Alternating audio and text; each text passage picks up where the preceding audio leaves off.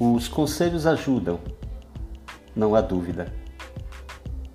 Mas não se esqueça de que a solução de nossos problemas está dentro de nós mesmos, na voz silenciosa da nossa consciência, que é a voz de Deus dentro de nós. Não se deixe enganar. Só você será o responsável pelo caminho que escolher.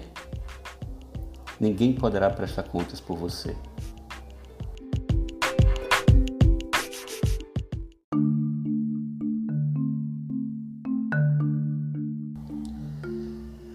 Procure, portanto, viver acertadamente, de acordo com a sua consciência.